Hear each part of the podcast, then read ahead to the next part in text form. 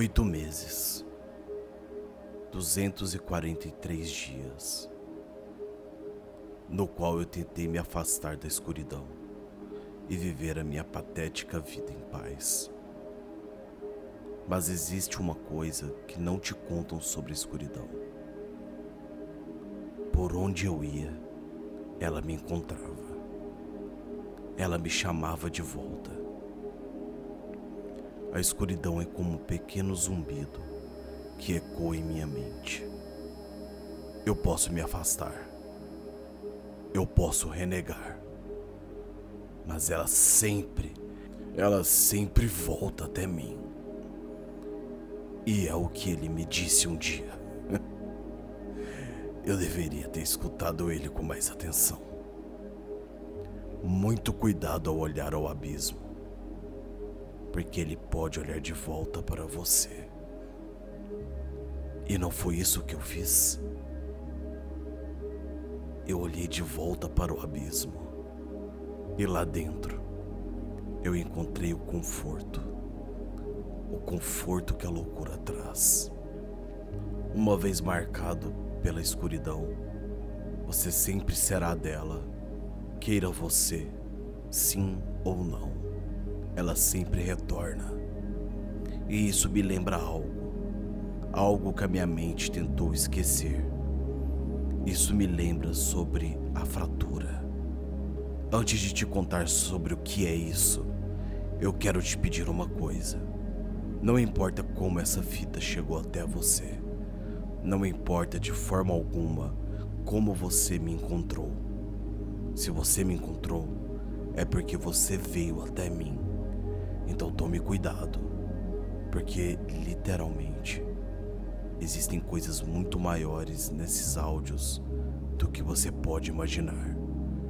Desligue as luzes da onde você está agora. Eu só quero que a minha voz te guie pela escuridão. O nome dela era Sofia Radcliffe. Ela era uma assistente social aposentada do Ministério do Desenvolvimento Infantil e Familiar. Ela apenas escreveu tudo isso que eu vou te contar agora, porque não conseguia mais trabalhar no ministério e não tinha mais a obrigação de esconder de alguma forma suas experiências pessoais. Mas ela escreveu tudo isso escondendo os nomes reais das pessoas porque ela não queria expor de forma alguma os seus nomes reais. Mas ela sabe uma verdade que poucos conhecem. Esse é o relato que pode destruir a sua mente.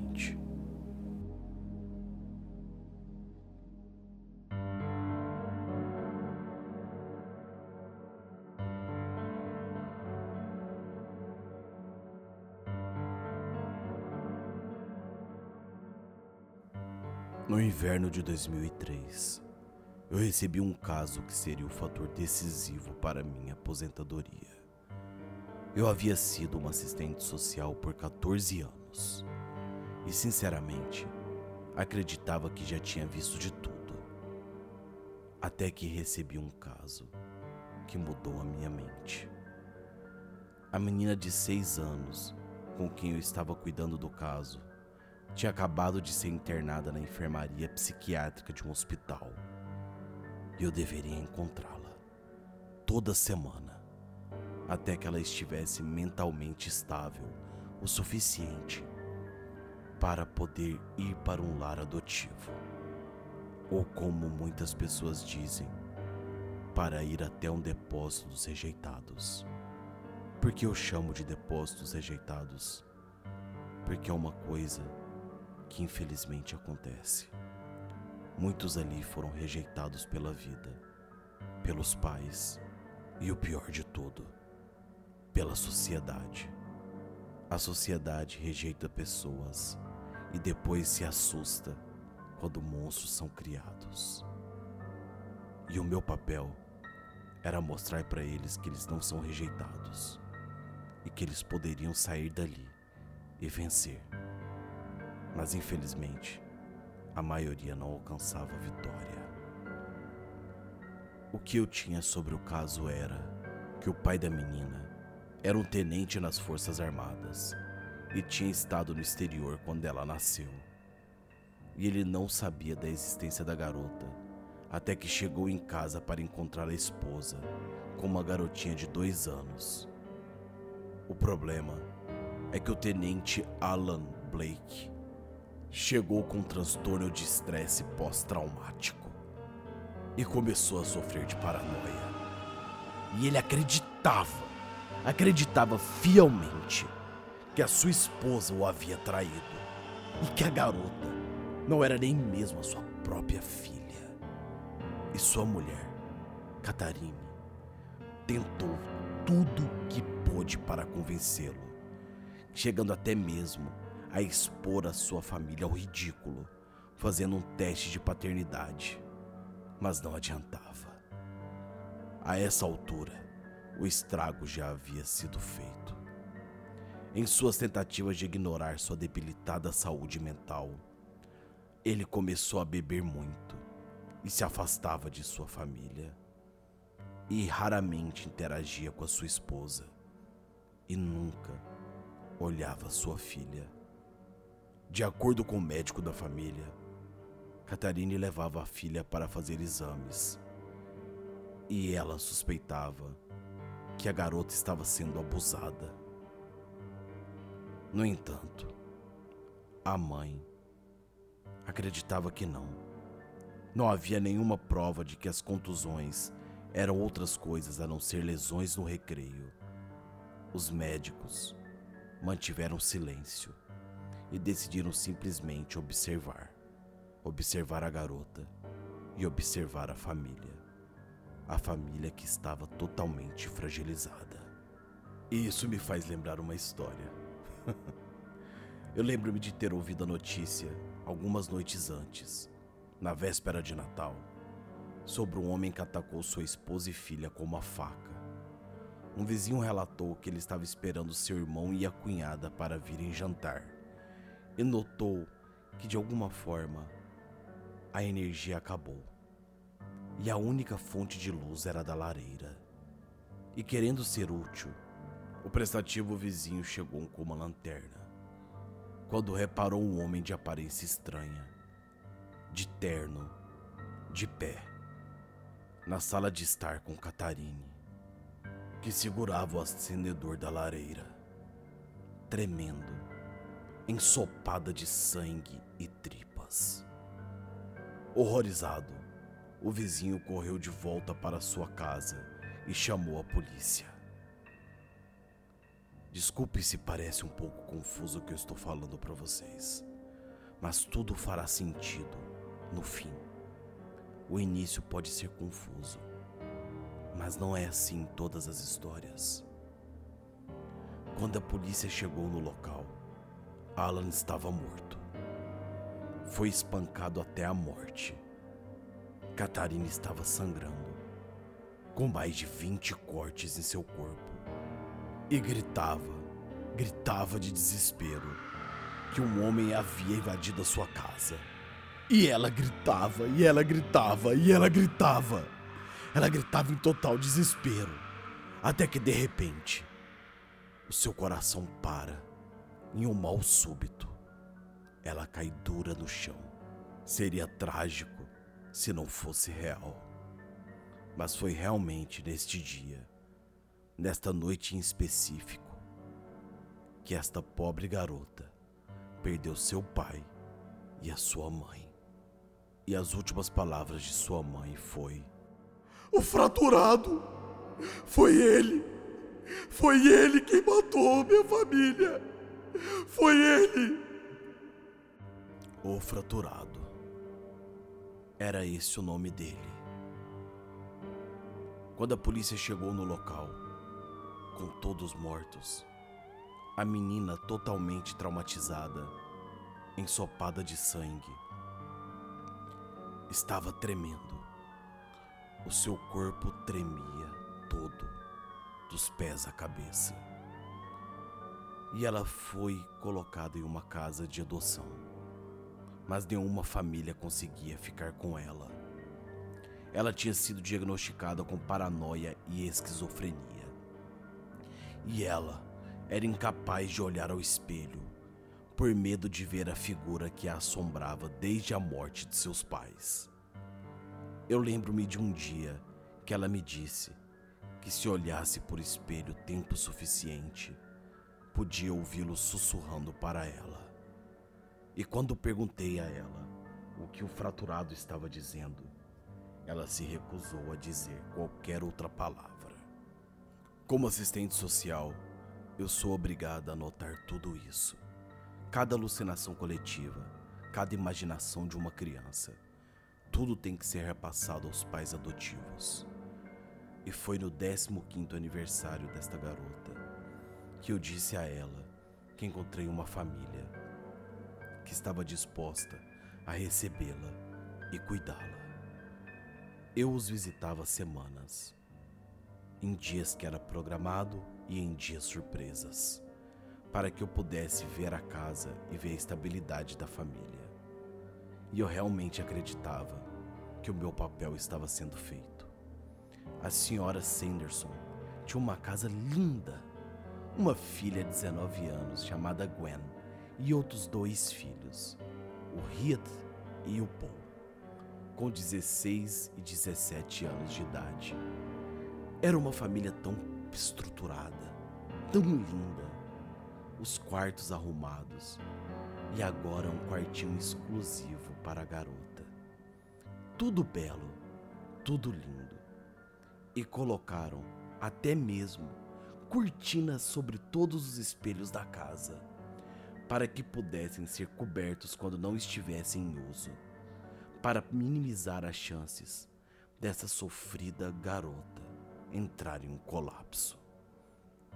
Depois do almoço de aniversário, levei a garota na casa da família Sanderson.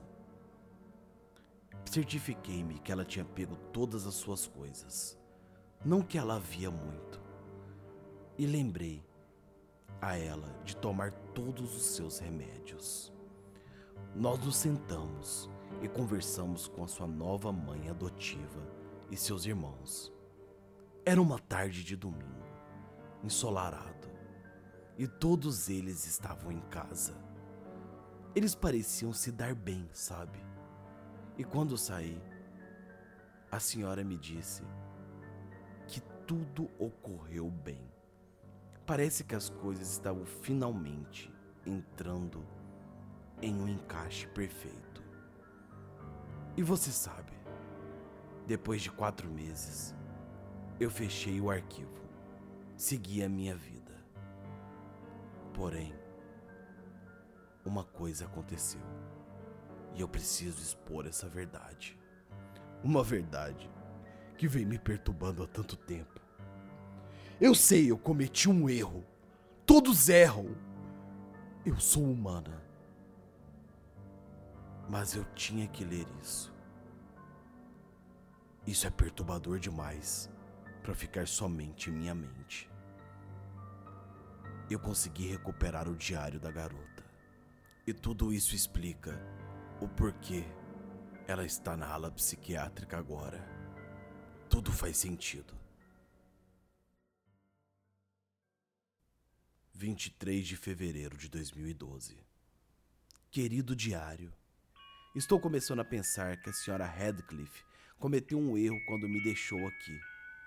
A senhora Sanderson é uma boa mãe, mas Hef e Paul são horríveis. E eu nem tenho certeza se Gwen é humana. Como alguém pode ser dessa forma? Ela não parava de falar que tinha que cobrir o espelho com cortinas feias e está se recusando a deixar os espelhos cobertos. E de vez em quando, ela aponta o espelho para minha cama. E é quando vejo. Eu vejo o fraturado me observando com seu rosto vazio. E eu gritei. Eu não pude evitar. E tudo que essa vadia fez foi chamar seus irmãos para que todos rirem de mim. Eu odeio eles. E eu estou feliz que eles não tenham encontrado você. Com amor. Kenna.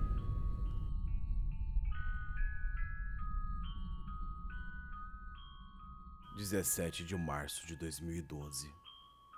Querido diário, enquanto a senhora Sanderson estava fora, Hef e Paul saltaram para cima de mim, vestido com o que eles acham que o homem magro parece. Burra! Como eu fui burra! Eu não deveria ter dito nada a eles. E Gwen dava risadas da minha cara. Claro. Ela os fez me segurar enquanto ela sentou em cima de mim e me fez olhar para o espelho que estava em sua mão por 10 minutos inteiros. E o pior é que quanto mais tempo eu olho no espelho, mais eu sei, eu sei que ele está chegando até mim. E eu tenho medo. Mas eu sei que nesse ritmo provavelmente seria melhor eu esperá-lo. Com amor, Kena. 30 de abril de 2012.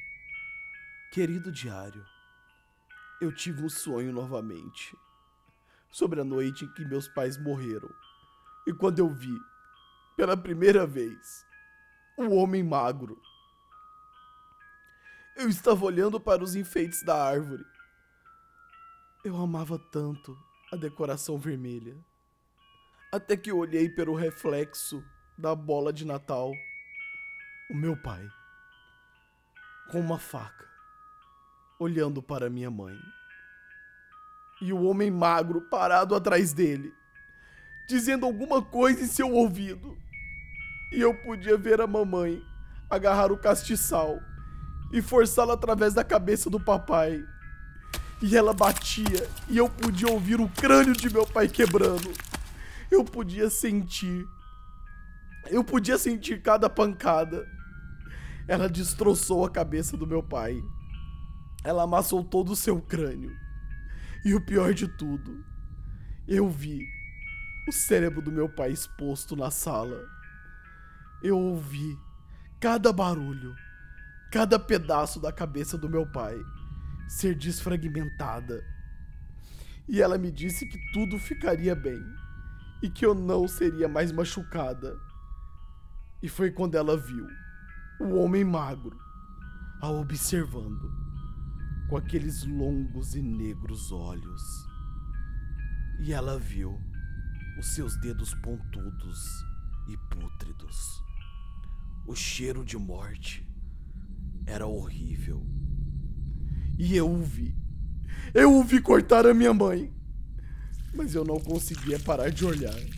Eu estava paralisada pelo medo. Ele cortou a minha mãe inteira. E por que esse sonho não sai da minha mente? Eu não quero mais pensar nisso. Eu vou descer e pegar um pouco de água. Eu não quero que isso aconteça com a senhora Sanderson.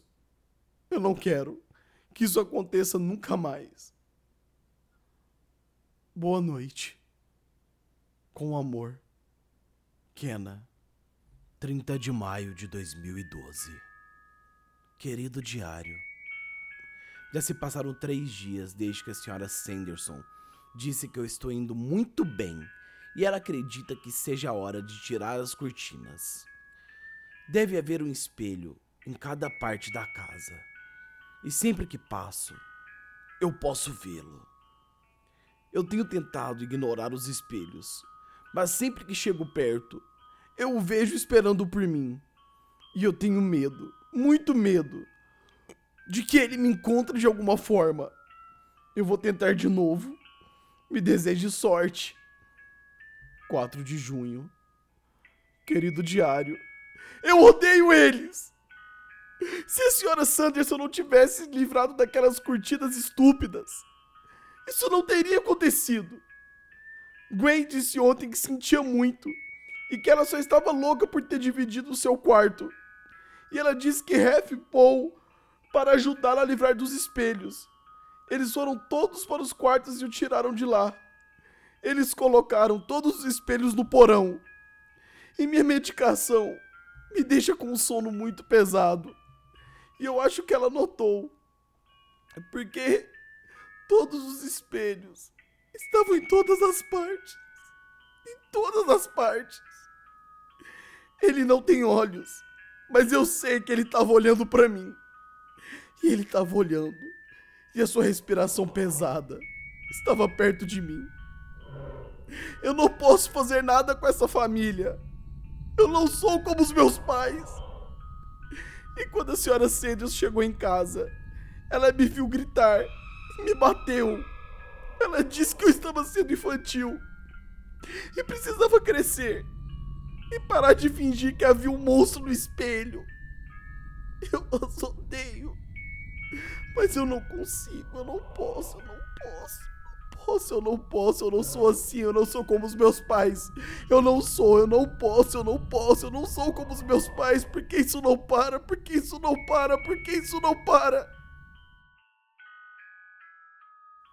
19 de junho de 2012.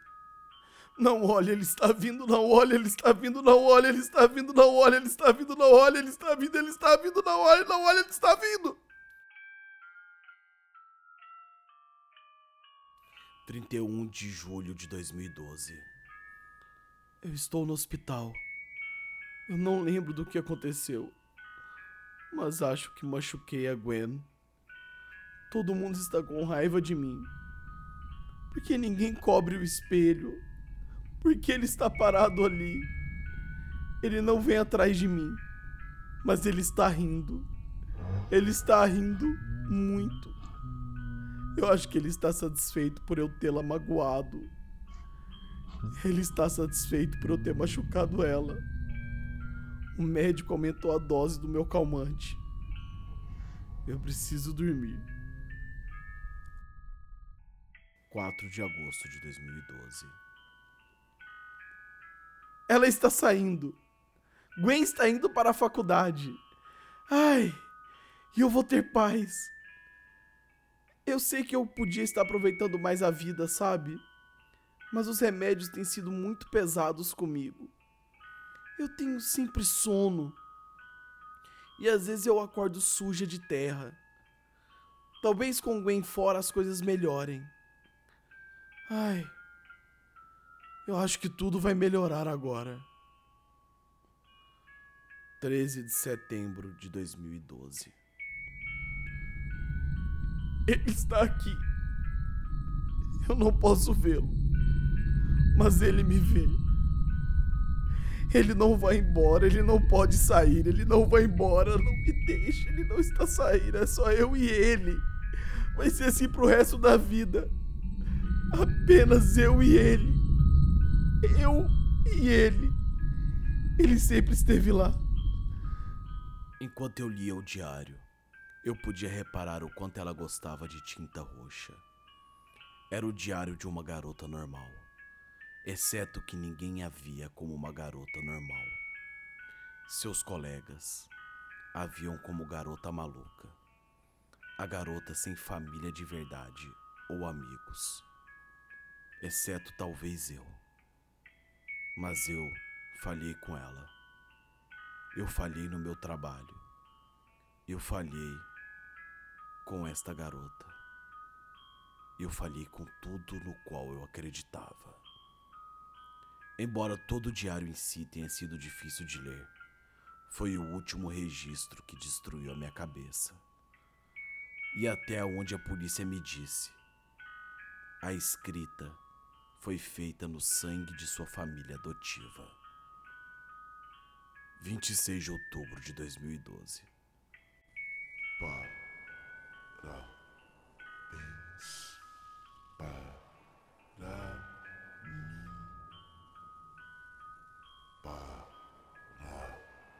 mim, para mim. Feliz aniversário, querida Kena. É tudo o que eu sempre quis. A senhora Sanderson foi a única sobrevivente tendo sido encontrado em estado crítico no chão da cozinha. Depois de muito tempo, no hospital, ela contou tudo o que aconteceu. No dia 26 de outubro, ela estava fazendo um jantar especial, porque Gen estava voltando para casa no final de semana. Rafe Paul estavam no andar de cima jogando videogame, e Kenna estava na sala fazendo alguma limpeza. E eu continuei ouvindo ela conversando sozinha. Ela conversava com o espelho. Foi quando eu questionei a ela. Me desculpe, mas eu pensei que você disse que ela tinha medo de espelhos. Ela estava, na maior parte do tempo, estava conosco. Ela teve uma reviravolta após uma recente internação hospitalar. Depois disso, ela pareceu encontrar conforto nos espelhos. E ela sempre olhava para os espelhos e carregava um espelho compacto ao redor dela onde quer que fosse. E seus professores estavam preocupados, porque ela começou a conversar com o espelho. Mas que tipo de coisas ela falava? Eu perguntei. Isso variava. Às vezes, ela dizia para ficar quieta. Às vezes, ela discutia. E às vezes, ela sussurrava sobre não querer machucar as pessoas. E você não disse nada ao médico? O médico disse que se ela confrontasse o espelho, ela teria uma melhora. Ele apenas nos disse para aumentar um pouco a medicação, pois isso a manteria calma. E enquanto eu cortava os vegetais, eu ouvia Kena gritar. E quando eu vi, eu olhei sentada, com pedaços do antigo espelho da minha avó por todos os lados e ela tinha alguns cacos de vidro presos em seu cabelo e saindo da pele em seu rosto e braços. Ela cortou a roupa e de alguma forma ela se machucou. Eu achava aquilo tão estranho. É como se o espelho tivesse explodido de alguma forma. E você tem alguma ideia de como isso poderia ter acontecido? O que Kenna te disse? Sobre o espelho, ela disse que o ouvido dela estava zumbindo cada vez mais forte. Mas eu não consegui ouvir nada. Pode ter sido o resultado de algum traumatismo craniano quando ela caiu no chão. Eu apenas podia olhar para a cozinha e eu a vigiava. Tá, tudo bem. Mas o que aconteceu depois? Ela largou o copo e começou a chorar e apertava a cabeça com dor cobrindo as orelhas e gritando para que parasse. Eu tentei tirar o copo da mão dela, mas os gritos ficaram piores e ela arrancou de mim. Eu acho que foi quando ela me atacou. Você não tem certeza? É um borrão a partir deste ponto. Eu senti tanta dor. Ela me esfaqueou 36 vezes. Eu não. De fa... Calma. Não tenha pressa. Respira. Eu sei que é uma experiência traumática para você. Mas por favor, me conte. Foi quando Rief e Paul eles entraram na cozinha. Eles gostavam tanto dela. Mas Desculpa te falar isso. A partir das provas que descobrimos, os meninos estavam intimidando ela. Tanto eles quanto a sua filha mais velha. Você vai acreditar no que aquela lunática que me esfaqueou escreveu? Falando dos meus filhos, que não estão aqui para se defender. Mas a evidência. Eles eram bons meninos! Você quer saber o que aconteceu ou não? Tudo bem, senhora. Desculpe. Não tive intenção de te ofender. Como eu estava dizendo, eu lembro que ela gritava e ela esfaqueou os garotos nos olhos. E eu sabia que falar sobre a morte dos filhos dela eram demais para a pobre mulher. A senhora Sanderson, infelizmente, nunca se recuperou do incidente. ela sofreu vários danos nos seus nervos e hoje em dia não consegue realizar tarefas básicas. Ela está vivendo em um local não revelado com uma cuidadora e está passando por sessões intensivas de terapia. E o principal, o corpo dela foi todo fraturado. O corpo de seus filhos também.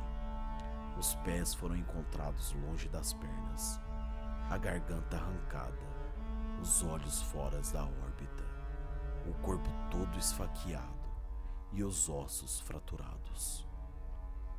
A família foi massacrada. O pai morreu instantaneamente quando o fragmento do espelho perfurou seu cérebro. Os garotos, totalmente destroçados. Tinha tanto sangue no chão e um deles se arrastou sangrando até a morte. E finalmente havia Gwen Sanderson, encontrada no andar de cima, com o rosto totalmente paralisado, suas bochechas arranhadas, o corpo com mais de 78 facadas mas ela não morreu com as facadas. Ela foi esfaqueada depois de morta. Ela morreu de ataque cardíaco. O arquivo do caso de Kenna Blake foi o mais devastador que já trabalhei. Eu sinto mágoa e ódio. E o principal, eu sou responsável por aquelas mortes. Kenna Blake conhecida como a garota fraturada, nunca foi encontrada. Dois anos se passaram e a senhora Sanderson faleceu. Ela foi encontrada sentada em sua penteadeira, a cabeça apoiada nos braços cruzados. Eles estão dizendo que ela morreu de um ataque cardíaco, mas isso não explica o espelho que foi quebrado ou porque eles encontraram vestígio de vidros em seus olhos.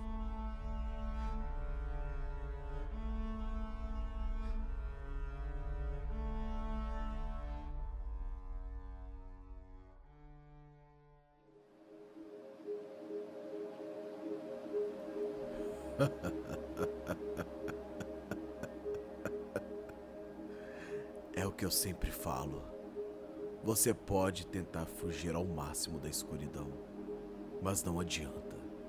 A escuridão, ela sempre retorna. E no meu caso, eu não consegui ficar tanto tempo fora. Eu sentia que de alguma forma eu precisava voltar. Eu precisava voltar para vocês. Eu precisava estar aqui agora. Vocês vão entender tudo muito em breve. As fitas vão servir para você compreender tudo o que eu quero te dizer, mas não posso falar de forma explícita, porque eles me observam e eles sabem que a qualquer momento eu posso revelar a verdade, a verdade sobre eles. E os remédios me impediam de voltar para cá, mas agora nada me impede de abraçar a escuridão que habita dentro de mim. Falando em escuridão, qual é a escuridão que há dentro de você? O que você esconde? O que tem dentro da sua cabeça que você não conta para ninguém?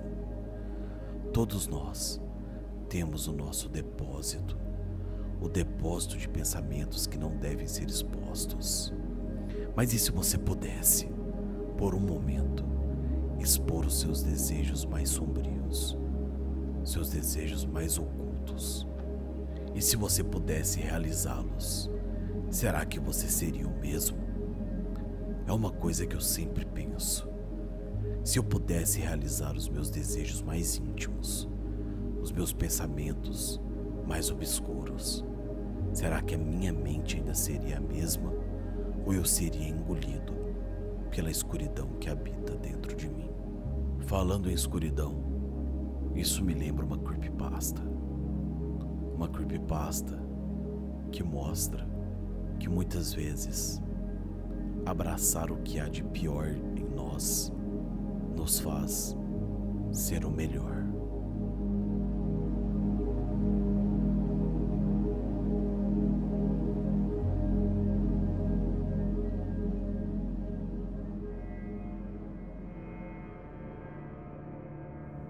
Meu marido e eu nos amávamos muito, mas, como a maioria dos casais, entrávamos em discussões. O maior argumento de nossas brigas era sempre um assunto. Eu queria filhos e ele não queria. Com o passar dos anos, eu esperava que ele acabasse por vir e perceber que era uma boa ideia ter filhos. Mas não, não. Aquele maldito bastardo era teimoso e não mudava de ideia. E eu sabia que se nós esperássemos mais tempo, não conseguiríamos ter um filho nosso. Mas ele não se importava. E eu até mesmo sugeri adoção. Mas não. Ele não queria. E ele me falava: você não está pronta para ser mãe. Aquele bastardo.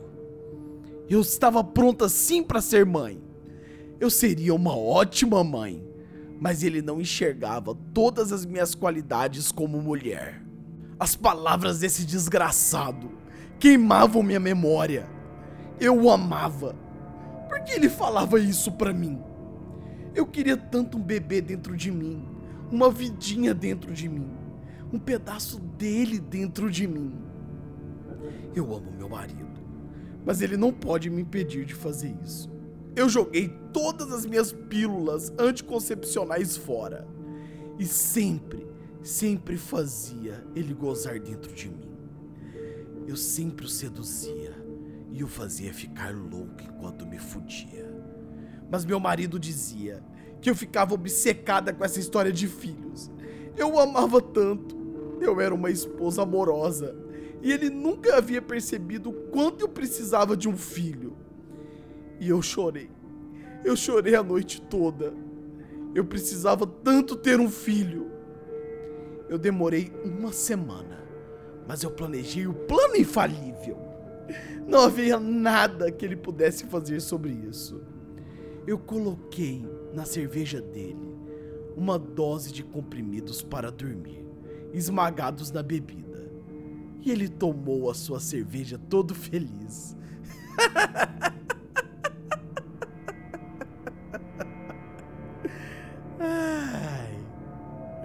Eu arrastei o meu marido para a cama e falei para ele: Você não pode tirar isso de mim. E horas se passaram e eu usei o corpo dele da forma que eu queria.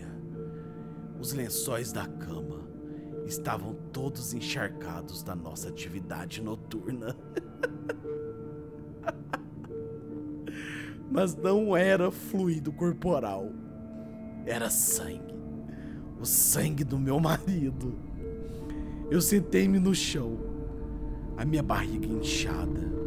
Eu estava emocionada, porque finalmente eu estava sendo preenchida. Eu não seria capaz de aproveitar essa vida dentro de mim por nove meses. Mas eu consegui fazer o que eu queria. Não é tarefa fácil devorar um ser humano inteiro em uma única noite. Comer seus pés, seu estômago, seus pulmões, seu coração. Mas eu comi tudo. E agora? Eu finalmente tenho um pedaço do meu marido dentro de mim.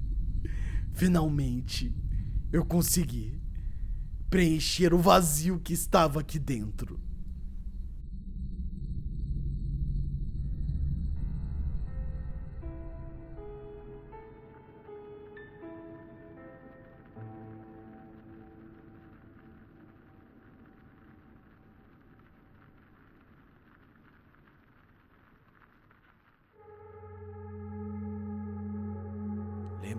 Disse para vocês sobre a escuridão ser um zumbido leve que vai aumentando ao ponto de dominar a sua cabeça.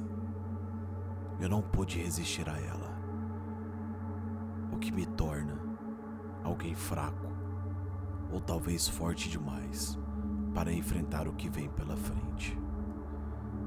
Tudo isso que você ouviu hoje são pessoas que abraçaram a sua escuridão e de alguma forma foram dominados por ela. Talvez seja a hora de você assumir a sua escuridão, só que sem ser dominado por ela. Então eu te digo, meu caro amigo, que está me ouvindo agora, está na hora de contar para vocês sobre aquilo que venho falando há mais de oito meses. Mas não nesta fita. A fita já está chegando ao fim. O sono já está vindo. E as vozes, as vozes estão cada vez mais intensas. E eu não consigo parar de ouvi-las. Eu acho que está na hora. Na hora de conversar com elas. Com as vozes que habitam dentro da escuridão da minha mente.